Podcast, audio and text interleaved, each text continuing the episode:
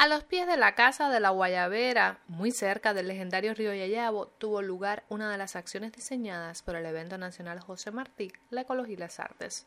Es el único de su tipo en el país que convoca desde las miniaturas a reverenciar al apóstol y por tanto ya es el referente en nuestra nación, de acuerdo con el artista tunero José Ángel Naranjo Pérez. Ya eso para todos los artistas plásticos que forman parte de la historia de Santi Espíritu. En esta ocasión vamos a realizar varias actividades. Un salón principal competitivo y algunas exposiciones colaterales.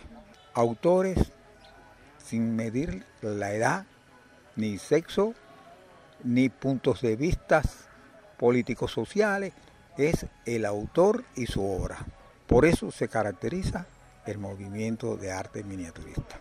La sede de la filial espirituana de la Sociedad Cultural José Martí, institución que auspicia este evento, muestra las obras en concurso. Cuando hablamos en cualquier provincia del el evento de Santi Espíritu, hay emoción, hay participación y los que no pueden venir eh, envían su obra.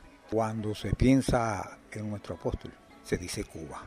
A nuestro juicio hizo tanto por Cuba, no se le puede dar de lado. Esa es nuestra guía, esa es nuestra razón de ser, nuestra razón de ser patria y nuestra razón de ser artista. Arte en miniatura se reúne en Ciudad del Yayabo para honrar al apóstol. La Cultura al Día, Lisandra Gómez Guerra.